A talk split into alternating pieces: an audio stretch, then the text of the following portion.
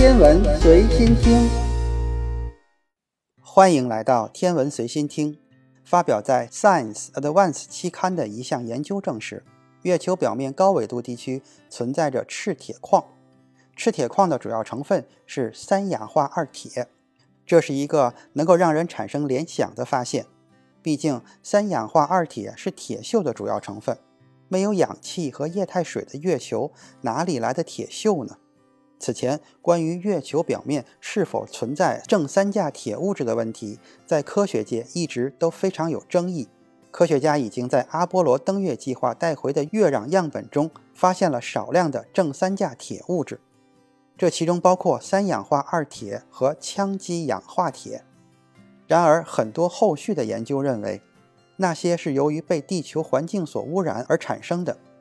新研究进一步证明了月球表面确实会生锈，而且这场生锈还会继续进行下去。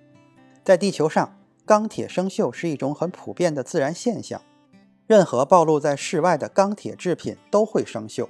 相关科学研究估计，全球每年钢铁总产量的十分之一都会因为生锈而废掉。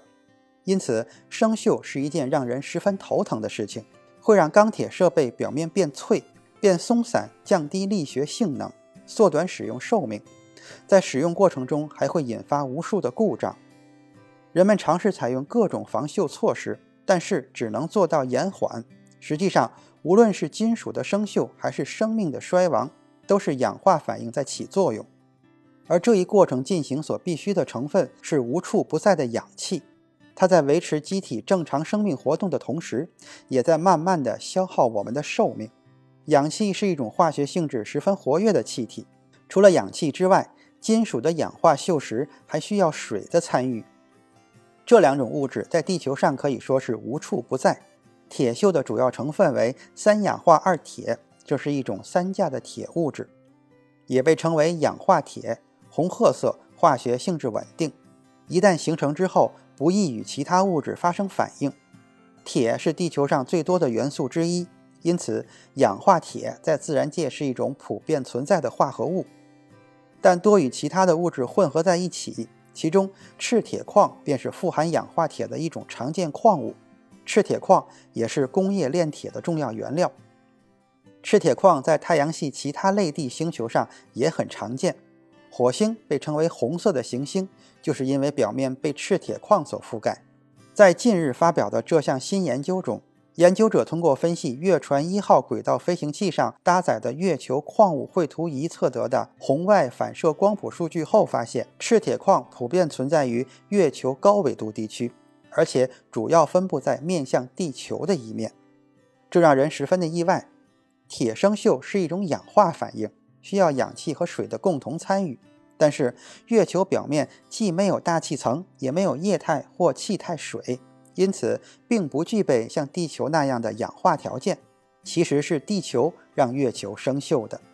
月球是地球唯一的天然卫星，也是距离地球最近的星球，平均距离只有三十八万千米。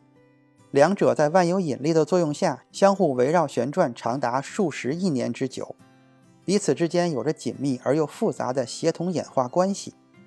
月球的质量比较小，仅为地球的八十一分之一。表面引力场约为地球的六分之一，使其无法约束住月面的气体，因此月球没有大气。再加上月球的磁场微弱到几乎不存在，这使太阳风、星际尘埃颗粒和小型天体能够非常容易地接触到月球的表面。太阳风是来自于太阳日冕层的高能带电粒子流，主要成分为氢原子核和电子。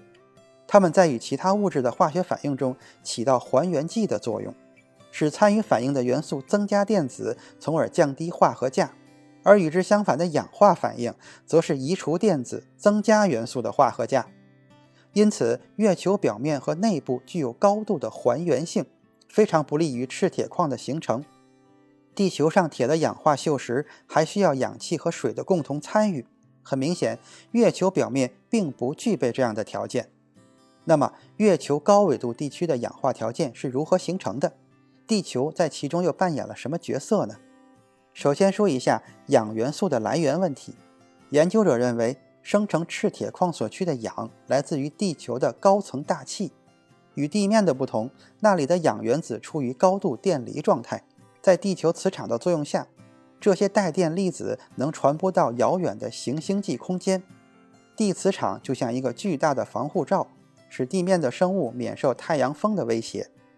太阳风与地磁场的相互作用，使得面向太阳的一面磁场被严重的压缩，而背对太阳一侧的地磁场则向反方向一路延伸，犹如一条长长的尾巴。因而被称为磁尾，长度至少在数百个地球半径以上。地球磁尾具有了类似输送通道的作用，地球高层大气中的带电粒子能够沿着磁尾中稀疏的磁感线被传送到遥远的空间。这些来自地球的等离子体带电粒子流被称为地球风。月球围绕地球公转的周期大约是三十天，而且公转轨道与地球磁尾有交叉。因此，月球在每个月里会定期地穿过地球的磁尾。由于磁尾位于太阳的反方向，月球穿过磁尾大概是在满月前后的六天时间里。在这段特别的时间里，磁尾中的磁场将为月球阻挡百分之九十九以上的太阳风，使月面的还原性大大减少。同时，地球风又送来了氧化反应所必需的氧离子。这些条件为赤铁矿的形成提供了一个短暂的窗口期。在围绕地球运行的过程中，月球总是同一面朝向地球，因此这一面应该接受到更多的氧离子。而此项研究也确实证实了赤铁矿主要存在于月球的正面。既然穿行在磁尾中的月球已经具备了氧化条件和地球来的氧元素，形成赤铁矿还差最后一个参与者。就是水，但月球没有大气层，导致液态水无法存在。目前仅在月球的背面的陨石坑里发现过固态的水冰。那么水要从哪里来呢？研究者推断，缺少大气层的保护，月面会频繁遭受星际尘埃粒子等小型天体的轰击，这将有助于释放月球表层中的水分子。同时，这些外来的尘埃粒子本身也有可能携带着水分子，进而与月壤中的铁发生氧化反应，产生锈迹。另外，撞击产生的热量会加快氧化反应的速度。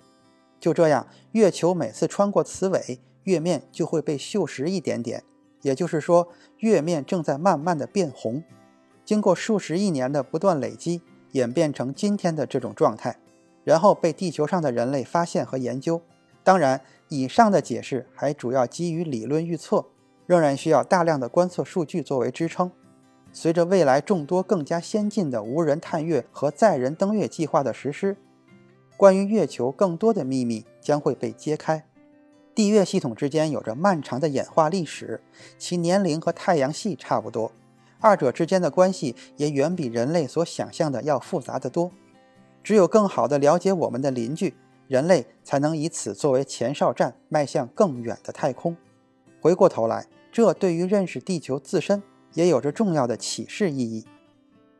今天的天文随心听就是这些，咱们下次再见。